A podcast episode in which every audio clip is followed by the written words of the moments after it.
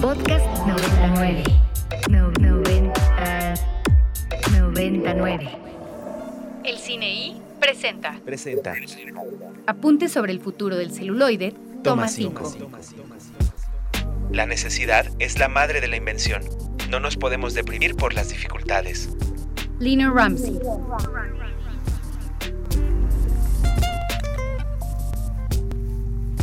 Regresamos a, son las 12 con 5 eh, de la tarde. Estamos aquí en Ibero 90.9. Están escuchando el cine y tal vez en vivo, tal vez en nuestras repeticiones a través de los podcasts. Y nos encontramos ahora con Araceli Méndez, directora de El cielo es muy bonito, cortometraje documental que forma parte de la selección oficial del Festival de Cine de Morelia y está en competencia en eh, el festival. ¿Cómo estás, Araceli? ¿Qué tal?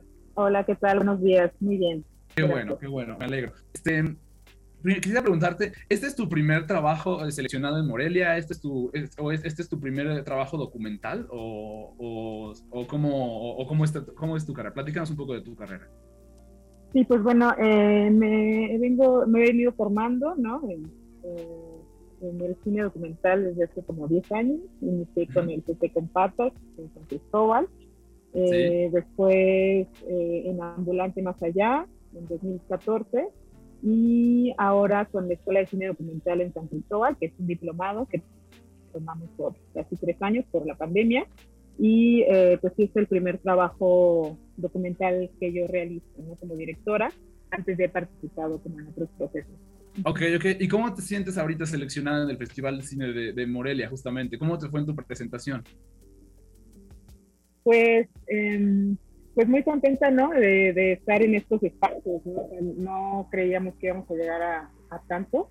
Eh, y bueno, el recibimiento ha sido bastante bueno del documental, eh, ha tenido muy buena aceptación, eh, a la gente pues le ha gustado y ha tratado como los temas que justo se tocan en él, ¿no? En la presentación pues sí hubieron comentarios muy poderosos de, de compañeras, ¿no? De, eh, que, pues, que consideran que es muy necesario como este tipo de, de temas en los documentales. Claro, ahora yo quería preguntarte, eh, el documental justamente es mucho, eh, el documental quiero decir, digo en general, es una cuestión muy de construir relaciones y construir relaciones de manera lenta y construirlas a través del tiempo con, los, con las personas a las que uno está interesado, con las que uno está interesado hablar. Eh, ¿Cómo fue que justamente tú llevaste a cabo este proceso? Porque hay mucha intimidad en tu documental, en, El cielo es muy bonito, hay mucha, mucha intimidad que no se construye así nada más de la nada. ¿Cómo fue que tú lo lograste? Pues bueno, eh, en realidad como el proceso de trabajar con las mujeres fue muy corto pero es el trabajo que yo misma realizo con organizaciones sociales y tener el contacto con, este, con esta organización que tiene este albergue, eh, pues eso ayudó y generó confianza ¿no? con, las, con las compañeras que estaban en, en, este momento en el albergue. ¿no?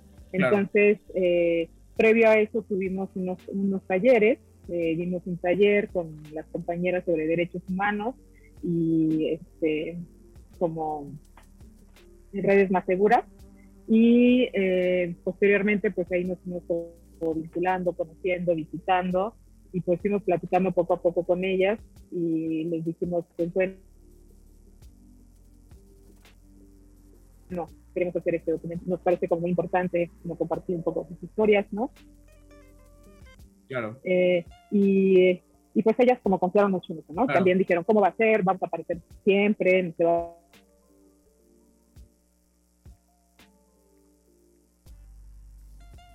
van a ver nuestras caras, eh, como muchas como el proceso, ¿no? Y pues sí, al final mostrábamos lo que estábamos grabando, ¿no? También ellas veían eh, como el material, ¿no? Entonces era para ellas como importante. Una cosa que también sucedía es que pues confían muy eh, en las personas, ¿no? O sea, considero que pues sí logran mantener como confianzas, pues bueno, a partir pues del trabajo, ¿no? Yo, yo creo que si yo hubiera sido otra persona X que hubiera llegado a este espacio, seguro habrían dicho que no, pero pues como conocen el trabajo. Pues, ok, justo eh, eh, es formales que tiene el documental, digamos, más cinemas de manera estrictamente sea, justo está lleno de decisiones como muy, muy interesantes, como contraluces muy particulares que no hacen que las caras de las niñas, de las niñas, por ejemplo, se vean del todo bien, o incluso rodándolo de espaldas, solo se escucha como una voz dislocada. Esto, eh, primero quería preguntarte, ¿qué, ¿qué, esperabas que le añadiera como, digamos, estéticamente a al documental también, pero en términos también como de seguridad? ¿Esto formó parte de eso? ¿Eso fue parte de la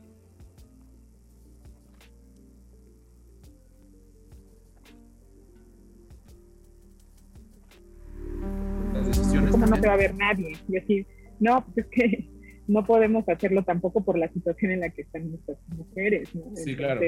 Eh, sí tuvimos que buscar como los encuadres, los planos, eh, buscar más manos, este, otros elementos corporales que pudieran como, como retratar, ¿no? Y esto de buscar contraluz, y esto de pues no ver o solo ver desde el cuello para abajo, ¿no? O sea, como, otras cosas que yo decía,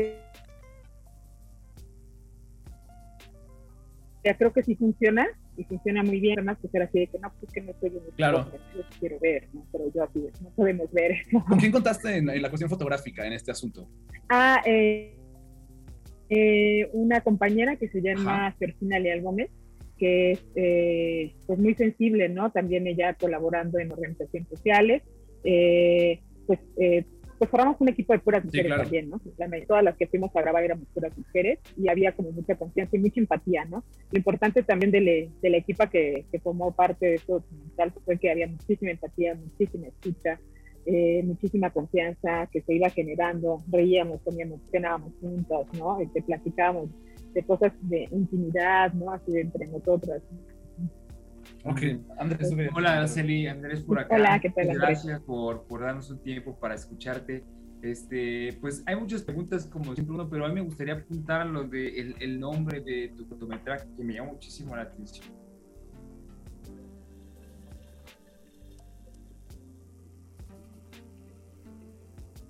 Dijes, este, ¿por qué decides que este nombre represente este trabajo tan, tan bonito?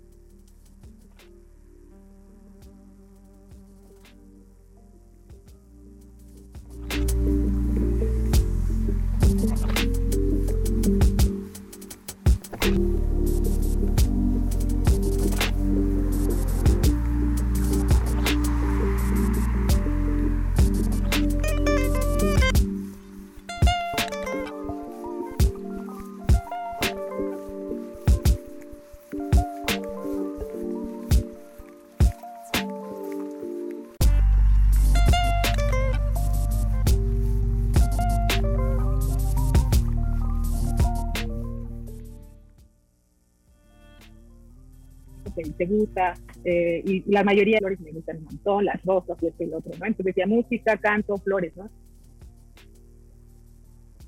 Claro. Eh, y de ahí dando ideas, y al final hicimos como una, una lista de nombres, y una de las niñas justo hace una pregunta al inicio, ¿no? Le pregunta a la otra, porque salió todo muy natural en realidad. Em, le dice, ¿y el cielo era bonito?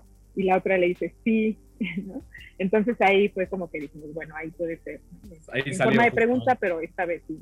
Ahí salió el nombre. ¿no? Fue la llave, justamente. Pues, oye, muchísimas gracias, Araceli y por haber estado con nosotros, por haberte tomado el tiempo de hablar con nosotros. ¿El cortometraje todavía se puede ver en, en, Filmin o hasta cuándo se podrá ver en Filmin? Sí, todavía se puede ver hasta el día de mañana, 29, en Filmin Latino y va a estar también en el Festival de Cine Sanate en Colima y van a ver 48 horas que va a estar abierto. Eh, no También tengo todavía las ¿verdad? En el, a través del festival. Sí, en latino. Sí, va a ser el, creo que va a estar abierto de, de Ok, ok, está interesado. Ah, por último, quisieras tú como, ¿qué, qué, reflexión, digamos, te, te, te, dejó a ti hacer este documental? Por último? Pues, creo que es importante seguir eh, haciendo estas propuestas, ¿no? Desde otras miradas también, como muy cuidadosas, cariñosas y amorosas eh, con las personas con las que nos vamos acercando, ¿no? Creo que es importante que también más mujeres estén en esto ocupando.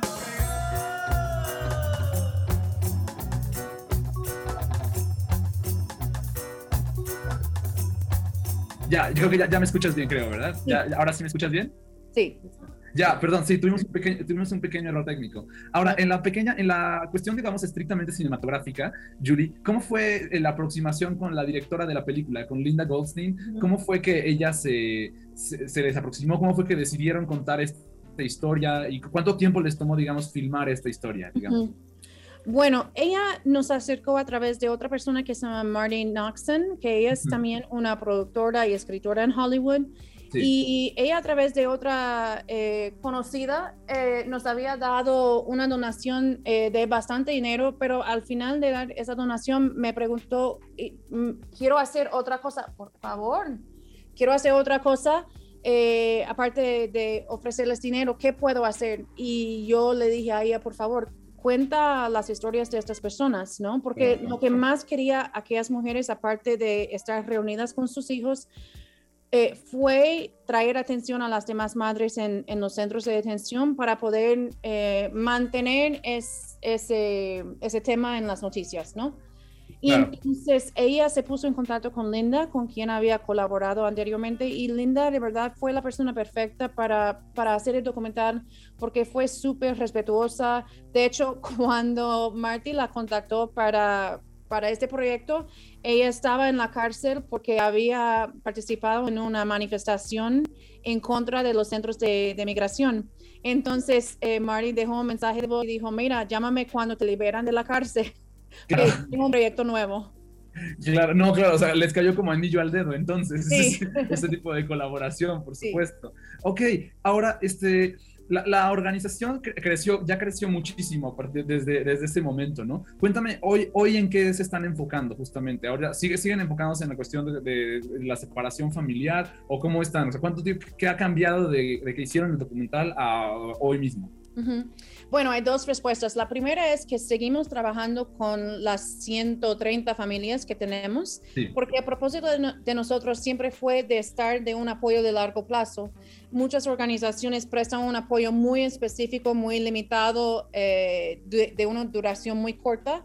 Y nosotros nos mantenemos en contacto y en el apoyo de las familias por un plazo muy largo, ¿no?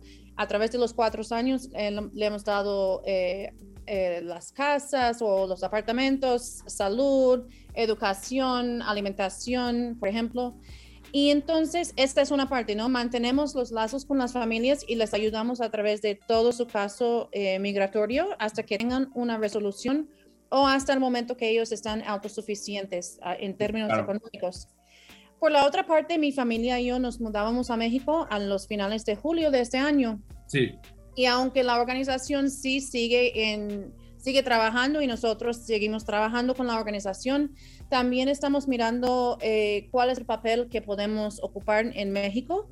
Y, y realmente el estreno del documental en, en el Festival de Cine de Morelia llegó a un momento, no quiero decir perfecto, ¿no? Pero un momento muy impactante eh, debido a la situación que estamos experimentando aquí en México con la llegada de los venezolanos eh, claro. fueron eh, o deportados o rechazados en la frontera de- eh, por parte de los Estados Unidos.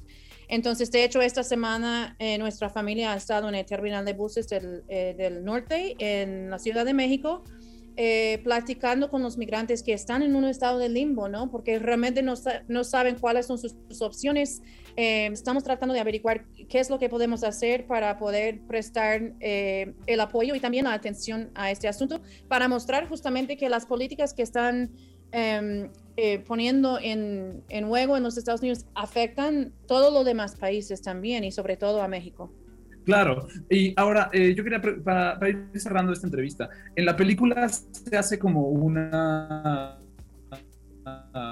una cuestión, se hace muy claramente, se, se explica muy claramente que fueron las políticas establecidas durante el, este, durante el- esta crisis humanitaria que se está viviendo hoy entre la,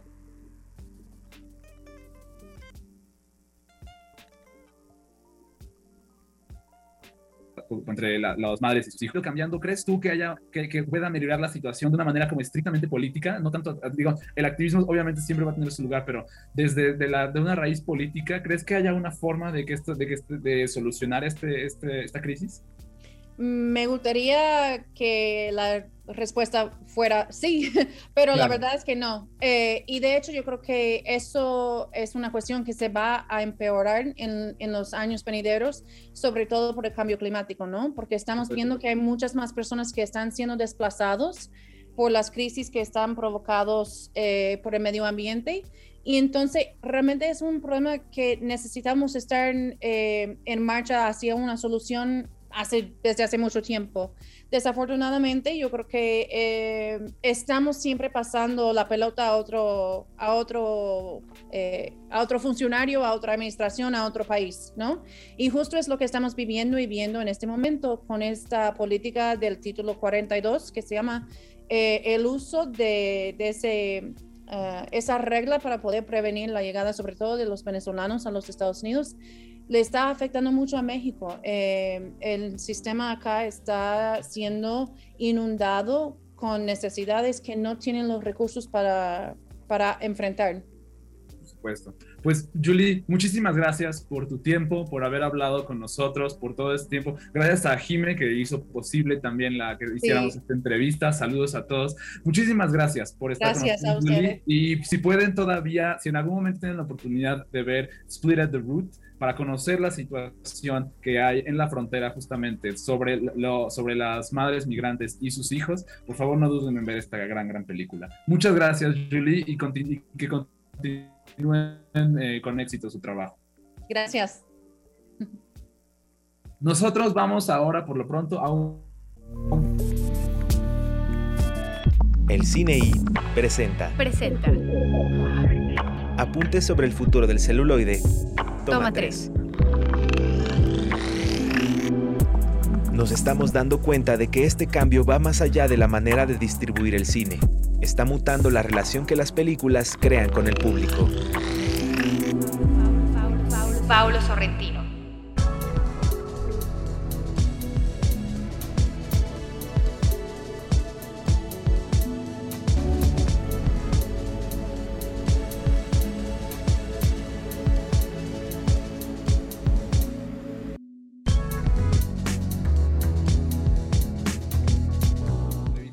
Pero estamos ya aquí eh, de vuelta y este y estamos hablando ahora con Gerardo Trejo Luna, protagonista de El Norte sobre el Vacío, eh, película de Alejandra Márquez Savera. ¿Cómo estás, Gerardo? Muy bien, afortunadamente, desveladito que hemos ido llamados nocturnos, pero, pero aquí, Pero aquí cham- chambeándole. No sé, justo hablando de llamados nocturnos, hablando de eso. Bueno, pues ya se estrenó El Norte sobre el Vacío, una excelente película, un como western visionista, pero revisionista de la historia y de la forma en la que se hace western aquí en México y de la, y de la cultura mexicana, creo yo también. Este, ¿cómo, fu- ¿Cómo fue grabar esa película ahí en pleno desierto norteño? Eh, pues bueno, tiene varios matices. Por un lado, este, el clima de todas las vicisitudes de, de grabar en, en un entorno tan complicado. Pero por otro lado, eh, afortunadamente contando con un equipo súper preciso, este, Alejandra Márquez sabiendo muy bien lo que quería y todas las cabezas de grupo muy bien organizadas.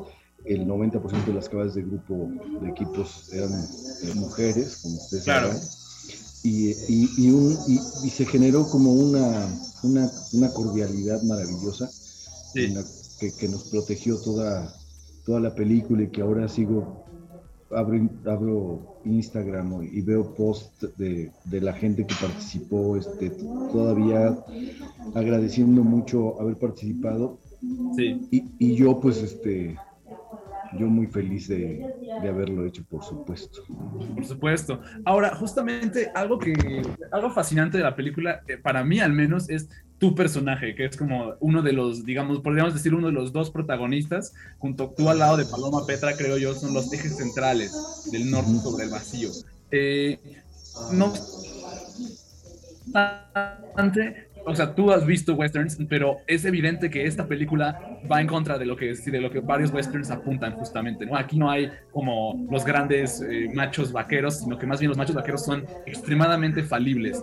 ¿Cómo fue que Alejandra primero te pichó el proyecto y te fue dirigiendo? ¿Y tú cómo fue que lo, lo estuviste interpretando de esa forma? O sea, ¿cómo, cómo fue que tú estuviste interpretando este personaje tan novedoso, creo yo? Claro. Pues mira, creo que Alejandra eh, sabía muy bien qué estaba buscando ella me conectó a través de estar googleando a otros actores. de pronto me aparecí yo, que ella no sabía de mi existencia, y, le, conectó algo conmigo.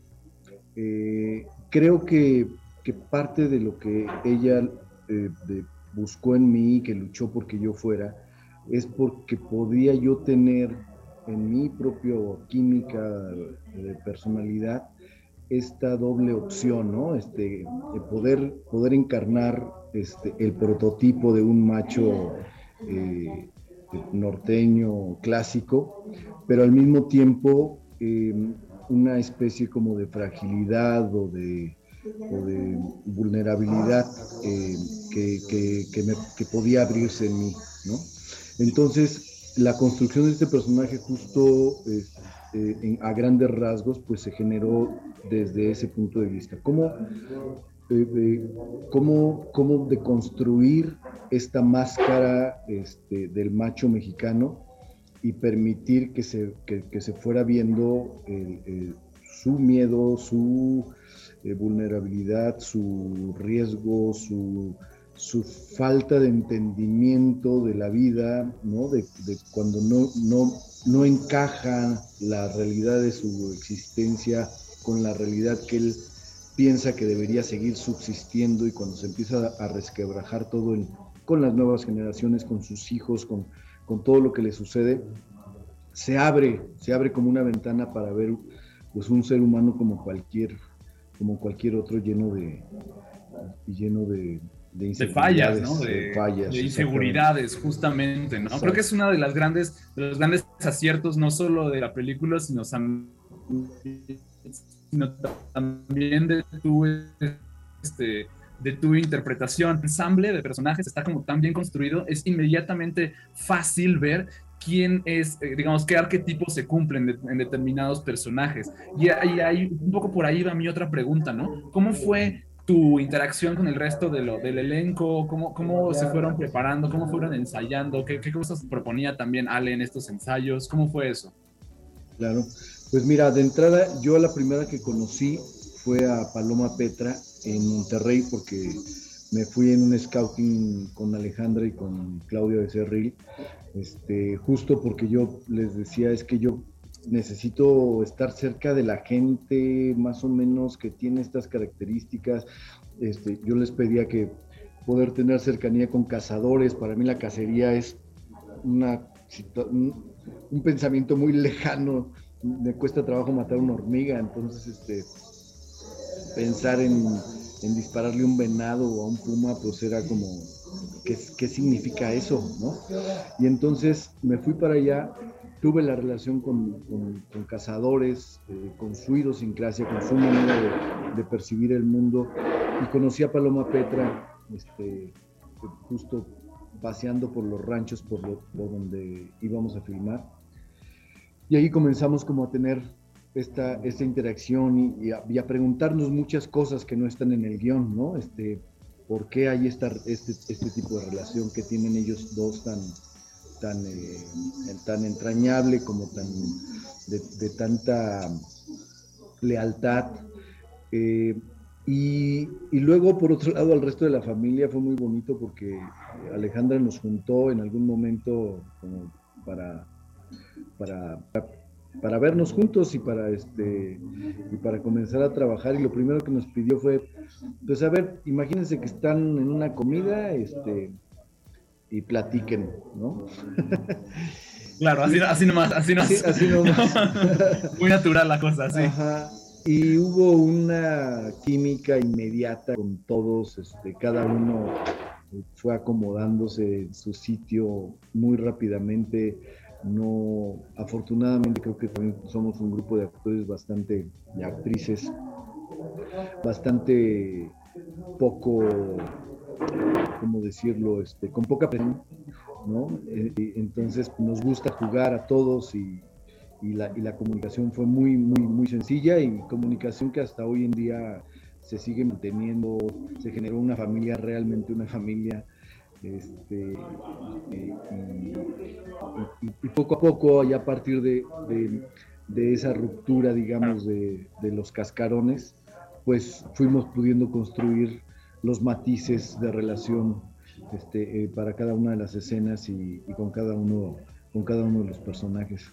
Pues sí, pues Gerardo, muchísimas gracias por tu tiempo, por estar platicando con nosotros de El Norte sobre el Vacío, una definitivamente de las grandes propuestas que tiene eh, el Festival de Cine de Morelia. Eh, gracias por tu tiempo y ponemos la se me cortó. Conversación en pausa para cuando nos volvamos a ver. ¿Está bien? Gracias por tu tiempo. Buenísimo. Y, por, y, por, y por haber estado aquí, tomarte el tiempo de hablar con nosotros sobre el norte, sobre el vacío. Muchas gracias, Gerardo. Al contrario, a ti, que estás muy bien. Muy bien, muy bien. Este, nosotros, por, de, por, lo pronto, nosotros seguimos aquí en el Cine y justamente eh, vamos, eh, en breve tendremos más entrevistas, pero mientras tanto, Andrés, cuéntame tú, ¿qué es lo que tienes planeado tú ver este, en el futuro, digamos, aquí en el Festival de Cine de Morelia? ¿Tienes algo? No, no espera, un segundo, me están notificando que ya tenemos a nuestro siguiente invitado aquí en la, en la, en la sala de chat. Mi comentario será para después. Será para después. Mientras tanto, tenemos una entrevista que a mí me emociona mucho. Estamos en vivo con Laura Mora, la directora de Los Reyes del Mundo. Eh, Laura, ¿nos puedes escuchar? Sí, los escucho. ¿Qué tal? ¿Qué tal? Mucho gusto. Qué buena onda que pudiste haber estado con nosotros presentando la película en México. Has estado dándote la vuelta tú por todo el mundo. ¿Qué qué, cómo, cómo, te, ¿Cómo te sientes tú de estar enseñando esta película? Como yo supongo, yo no soy de Colombia, pero me imagino que debe ser muy característica de la zona y muy característica del lugar. ¿Cómo te sientes en estarla enseñando en todo el mundo? Pues ha sido muy bonito. Digamos que el primer encuentro, que es un festival increíble, hacíamos parte de la sección oficial. Eh, asusta también, digamos, porque el punto de partida de la película es un punto de partida muy local que tiene que ver con la restitución de tierras, que es un proceso claro. que viene sucediendo en Colombia a partir de los diálogos de paz. Entonces, claro, uno a veces cree que eso nadie más lo va a entender, si no es un colombiano o quizás un latinoamericano, pero lo que fue hermoso es que lo que demostró la película con ese público, pues español, luego francés, suizo, es que la película sí que apela a unas emociones absolutamente universales que tienen que ver con, con que todos estamos buscando un lugar donde, está, donde estar a salvo. Claro, claro, justamente algo que a mí me gustaría hablar de, de, esta, de la película y sobre los lugares que mencionas también es este, a mí, espero que no sea una comparación desmerecida, me recordó mucho al trabajo de Wim Wenders en el sentido de que no se trata tanto, o sea, eh, más bien las imágenes son las que te cuentan la historia en sí misma, ¿no? Como que la trama de repente, aunque hay una trama muy clara y muy, muy específica, también parece estar hasta cierto punto como diluida en favor como de grandes imágenes, de excelentes y vivas imágenes, como muy, muy vivaces. El, el, el, Los Reyes del Mundo es una película súper vivaz. ¿Cómo fue tu aproximación, digamos, a este tipo de, de construcción narrativa? No, pues me halaga mucho que, que hables de Wim Wenders, que pues eh, a mí me, me, encanta su cine y sí que era muy claro que yo no quería una película como supremamente narrativa, o sea, sino que quería que el hilo narrador, que digamos es que a este chico le van a devolver una tierra, fuera un hilo muy delgado y un hilo que no nos que no se convirtiera en una camisa de fuerza. Eh, me interesaba mucho que las imágenes narraran claro. las que el espectador sintiera el viaje, sintiera la pesadez del viaje, la, lo duro, lo bello, lo tedioso también que puede, que puede tener un viaje. Y, en el, y eso significaba, y en eso Bender sí que fue una influencia, es cuánto tiempo permanecíamos en el plano, cómo permitíamos que la vida se presentara en el plano, no solo la vida de los actores, sino el, aconte el acontecer de la naturaleza. Eh, esta película es una película que, que nace de, de, las inquietudes precisamente que yo tengo sobre el paisaje colombiano, que es un paisaje, un trópico muy agreste, muy salvaje, muy violento incluso como en su misma geografía, en su misma naturaleza y también eh, muy cargado de una tensión histórica de un país que ha vivido en conflicto durante tanto tiempo. Entonces yo quería que esas cosas se sintieran eh, a través de ese hilo narrativo delgado que es eh, unos chicos buscando la tierra prometida. Okay, okay.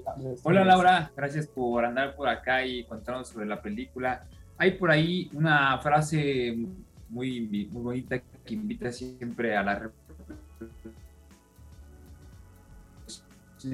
la conciencia que dice que lo peor de los deseos es que se éxito en Zurich, en Varsovia, en San Sebastián, en otros tantos y pues los que vienen. ¿Cuál ha sido la parte más difícil para ti? Y ahorita que dices que esta parte asustaba un poco, ¿qué, ¿qué es lo que ha sido más difícil para ti de manejar todo, todo lo que la película ha venido moviendo y cómo se ha venido, pues, cómo ha venido siendo recibida por el público en el mundo en general? No, pues yo creo que uno nunca hace las películas como pensando en el, en el reconocimiento, en los triunfos. Uno hace, o por lo menos yo me aproximo al cine como una manera también de encontrar una luz como sobre la, la, condición humana y sobre un mundo que me parece cada vez más cruel, ¿no? Eh, entonces cuando los reconocimientos llegan, pues es hermoso y uno los abraza y uno encuentra que ese dolor y ese amor que uno tiene por el mundo resuena en los otros.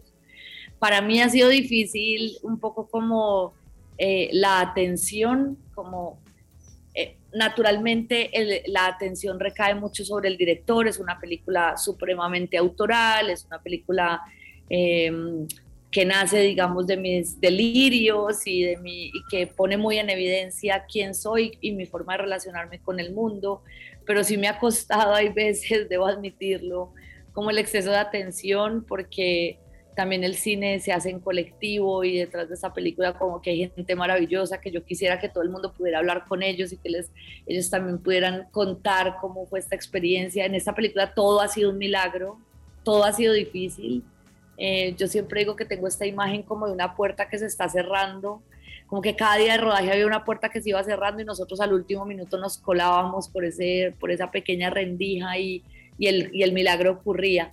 Claro. Entonces, pues eh, yo estoy muy honrada de, de, haber colaborado con tanta gente maravillosa en esta película y hay veces me, me, me, sí, me, se me ha hecho difícil, no soy una persona como acostumbrada a, a, tener esa atención que naturalmente viene pues con algo muy bello, que es que a la película le está yendo bien y que la gente la recibe y la crítica la recibe y la prensa la recibe. Ah, justamente en esta cuestión de recepción y como hablando también del tema de la peli, eh, la peli habla de una cuestión muy como personal, digamos, en la historia de, muy, muy íntima en la, historia de Colombia, creo yo, ¿no? Que es este, este, este proceso de restitución de tierras, justamente lo que mencionabas ahorita al inicio de la entrevista. Eh, ¿Has podido enseñar ya la película en Colombia o sabes cómo ha sido a la recepción por críticos colombianos, etcétera? ¿Cómo ha sido recibida la película en el país? Sí, nosotros estrenamos en salas de cine el 13 de octubre, o sea, fue justo después de que llegamos de San Sebastián cosa que fue muy bonita porque obviamente por el premio de la Concha de Oro, pues como que había mucha expectativa. Yo no sé cómo sea en México, en Colombia el, público colombiano es bastante reticente a ver su cine. Eh, no vamos mucho a ver cine colombiano, nos cuesta mucho esa confrontación natural que propone el cine local. Eh, pero ha sido maravilloso. Yo, esta, como bien hablábamos ahora, es una película también difícil en términos no es una película que obedece a una narración pues como muy aristotélica o muy hegemónica. Entonces yo tenía mucho susto cómo iba a recibir el público colombiano la película y me ha impresionado el nivel de profundidad en la lectura, el voz a voz que ha habido con la película. Eh, nos ha ido muy bien en taquilla para una película colombiana, ya vamos como en 48 mil espectadores, cosa que es eh, muy grata porque, porque pues, la gente se está demorando en volver a las salas de cine después de la pandemia y mucho más al cine local. Y la crítica ha escrito unas cosas impresionantes. Yo he estado muy conmovida, o sea, realmente me ha conmovido mucho, mucho. Y me ha demostrado que además la película tiene como un espectro muy alto, como de conexión con el espectador, como que hay un público muy joven, pero también hay un público muy adulto, muy, muy formado y eso me gusta, como que al final todos puedan acceder de alguna manera a la película. Ah, en, esta cuestión tal vez de acceso, a mí me gustaría, hay una, para ir cerrando esta entrevista, hay una cosa que no podría dejar de preguntarte, creo yo, al respecto, que es tu uso de una canción en particular, que es como icónica, creo yo, para el, para el público latinoamericano, que es este, la canción de los prisioneros, eh, la de Tren al Sur. Eh, no sé de dónde vino, de dónde te nació esta idea, quisiera saber eso, cómo fue que nació de ocuparla en estos momentos tan críticos. Y, Pues mira, Sí. eh, no, termina, termina, disculpa. Ah, no, no, eso, eso, justo, pues era eso, como cómo nació en ti la, la idea de usarla en estos momentos y cómo fue que la consiguieron, fue difícil, fue fácil, como eso. Pues mira, es muy curioso porque yo empecé a escribir este guion a finales del 2016, paré un rato en el 2017, retomé en el 2018 y políticos fueron los prisioneros haciendo esta música y hablando de esto en medio de una dictadura.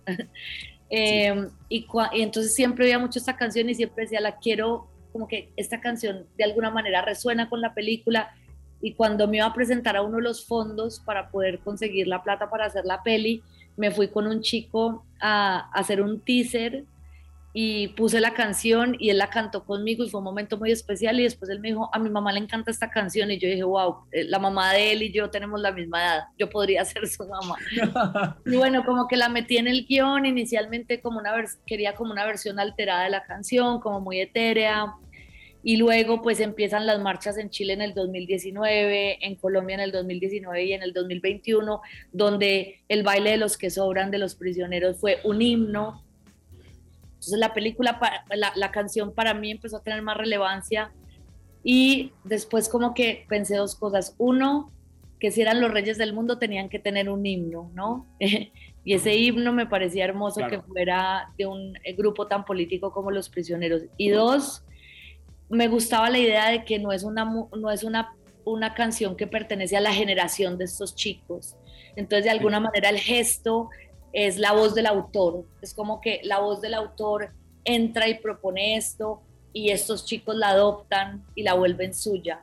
Como que a mí me gustan esos gestos en el arte, donde también hay veces la voz del autor se cuela y se pone y hace y, y escribe un manifiesto como el manifiesto que hacen estos chicos. Fue muy difícil de conseguir la canción, Ah, sí. es muy difícil la negociación con los prisioneros, pues porque por, ahora hicieron la serie, Movistar hizo una serie de, de- de la vida de ellos, eh, tienen unas negociaciones delicadas con las disqueras, entonces en algún momento nos dijeron no, es imposible. Y el, el compositor de la película, Leo Heiblum, que es mexicano, eh, intentamos hacer como una versión bellísima y fue como, ¡ay! Pero le falta como esta cosa de la originalidad, de que venga la voz de González.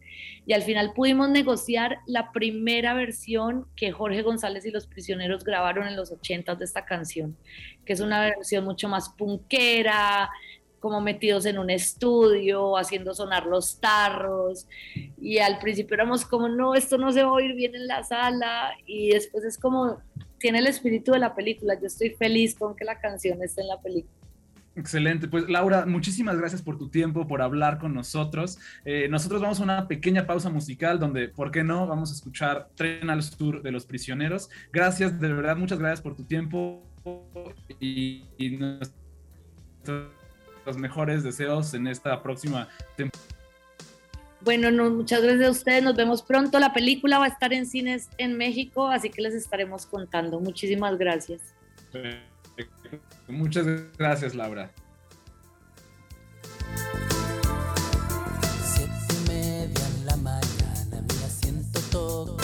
Escuchamos Tren al Sur de Los Prisioneros, icónica canción del Cono Sur que eh, podemos escuchar en Los Reyes del Mundo, una de las películas mejor recibidas eh, alrededor del mundo este año, ganadora de la Concha de Oro en San Sebastián, justamente, y que pudimos ver también en el Festival de Cine de Morelia. Estamos llegando ya al fin de esta edición especial del Cine y transmitiendo en vivo desde el Festival Internacional de Cine de Morelia. Este. Andrés, tú cuéntame, a ver. ¿qué es lo que te interesa ver eh, en lo que queda del festival? Híjole, pues ahorita en este viernes tan, tan apretado de tantas cosas, eh, reveo otra vez a las 8.45 en la sala 3 del Cinépolis Centro, Morelia, eh, Corsage, que ayer ya no alcancé a verla justo porque estaba viendo Mi casa está en otra parte, My Home is Somewhere Else, esta animación preciosa de Carlos Hagerman y. Jorge Villalobos, que pues, tuvimos la oportunidad de verlos ahí, ¿no? De platicar con ellos, los felicité. Este, les dije pues que una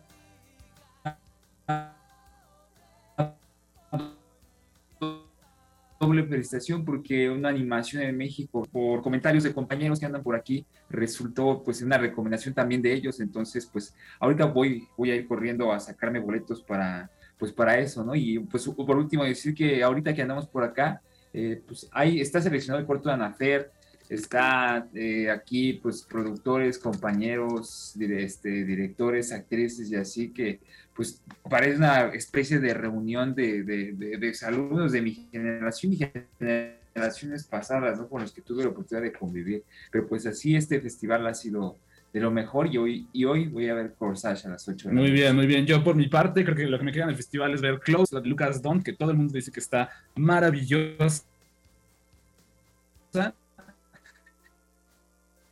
Y hoy